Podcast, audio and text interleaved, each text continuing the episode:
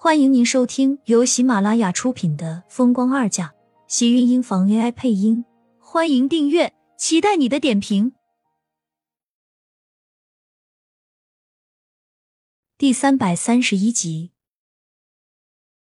荣美君的话让盛霓月也发现了，难怪他刚才觉得进来病房的时候会显得有些冷清，这下才明白，忍不住看向苏浅问道：“厉天晴呢？”他为什么不在这里？苏浅伤成了这个样子，按说厉天晴应该在身边陪着他才对。可是这里他们来了有一会儿，却没有见到厉家人的影子。就是厉天晴没有时间，厉家的其他人，还有最差也应该叫个佣人在身边照顾才对。为什么只有两个看护的护士进进出出？被人问起，苏浅一时间竟然也不知道要怎么开口解释。从昨天晚上到现在，他一直都没有见到厉天晴的影子。不是心里没有疑惑，只是他自己都不敢乱想，怕是自己想错了，又怕是自己误会了他。可是眼下被荣美君和盛霓月再次问起来，他有些躲不过去了。他们厉家竟然把你害成了这个样子，却连个人都不来，太过分了！他真当我们杨洋是好欺负的不是？荣美君见苏浅迟疑，心里就开始有了猜忌。原本他以为有了上次的谈话，厉家知道苏浅的身份，最起码也要给她一个盛家小姐的待遇，却没有想到苏浅会被人扔在医院里不管不顾。这是他的女儿，厉家人这么对苏浅，比对她不好还要让她不能接受。妈，你先听苏浅怎么说，或许人家来过了，只是正好和我们错开了。厉氏那么忙。也不可能在这里时时陪着杨洋。你别急，苏姐，你快告诉我们，这到底怎么快事？你意外摔成这个样子，不是厉家他们对你做什么了？连盛霓月都这样猜忌，这些荣美君更加觉得是厉家对苏浅不好，是厉家看不起苏浅的身份，所以才会待苏浅这么随意。不管苏浅这伤是因为厉家人造成的，还是因为自己不小心摔的，厉家现在这个态度，都让荣美君很不满。苏浅正不知道要怎么开口，病房的门突然打开，季云端的身影出现在病房门口，脸上带着柔和的笑意。看到病房里脸色冷淡的荣美君，并不在意的走了过来。听说你醒了，现在怎么样？医生说什么了没有？你刚刚醒过来，应该多注意休息。原本我是不方便来打扰的。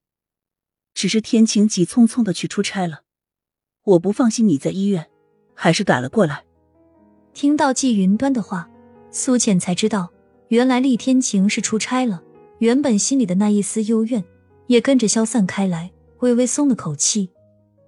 看来果然是自己想多了，他应该知道厉天晴不是那么会不声不响就不出现的男人。因为对厉天晴的猜忌，心里多少有了几分的内疚。我的杨洋在你们厉家被伤成了这个样子，厉太太，你以为自己两三句话就可以说过去了是吗？你儿子不过来，我女儿昨天受的伤，你们今天才想着过来。你们厉家人真是好大的架子，我们杨洋承受不起，我自己会照顾他，就不用你多费心了。荣美君冷声道，言语间带着激怒。苏浅只好拉了拉他，不好意思道。我妈她只是关心我，伯母您别放在心上。季云端有些尴尬的笑了笑，脸上多了几分的愧疚。说别放在心上的应该是我，盛太太说的对，这件事本来就是我们的不对，是我想要求你的原谅。季云端看了一眼身旁的荣美君，虽然没有明说，但是苏浅知道他的歉意指的是什么。您客气了。是我自己不小心摔下了楼梯，还要麻烦您惦记。苏倩说完，季云端动了动唇，眼底露出一抹感激的笑容。苏浅没有当着荣美君的面说出是厉曼山推他下的楼梯，这对季云端来说就已经很让他感动了。还好苏浅顾念了几分的情面，如果他真的这样说出来的话，就是荣美君要找上他们厉家，他也无话可说。谁是谁非，季云端心里还是明白的。不麻烦，我让人给你炖了鸡汤，炖了一个上午，所以才来晚了。知道你不喜欢油腻，我把上面的油都给挑了出来，你尝尝看味道怎么样。如果不习惯的话，下次再换一种。季云端说完，将带来的鸡汤倒了出来，端了一碗被荣美君接了过去。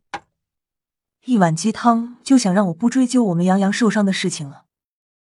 荣美君脸色依旧不好，但却细心的将鸡汤吹凉，送到苏浅嘴边让他喝下。季云端笑了笑，并不在意荣美君和自己说的这些。该追究的还是要追究。但是眼下还是让浅浅养好了身子，什么事情都要等到人好了出了院再说，不是吗？回去我一定让人好好照顾你。回去，我们杨洋伤成了这个样子，你看一眼就想让我们杨洋再回你们家？不行，杨洋这次要跟我回去。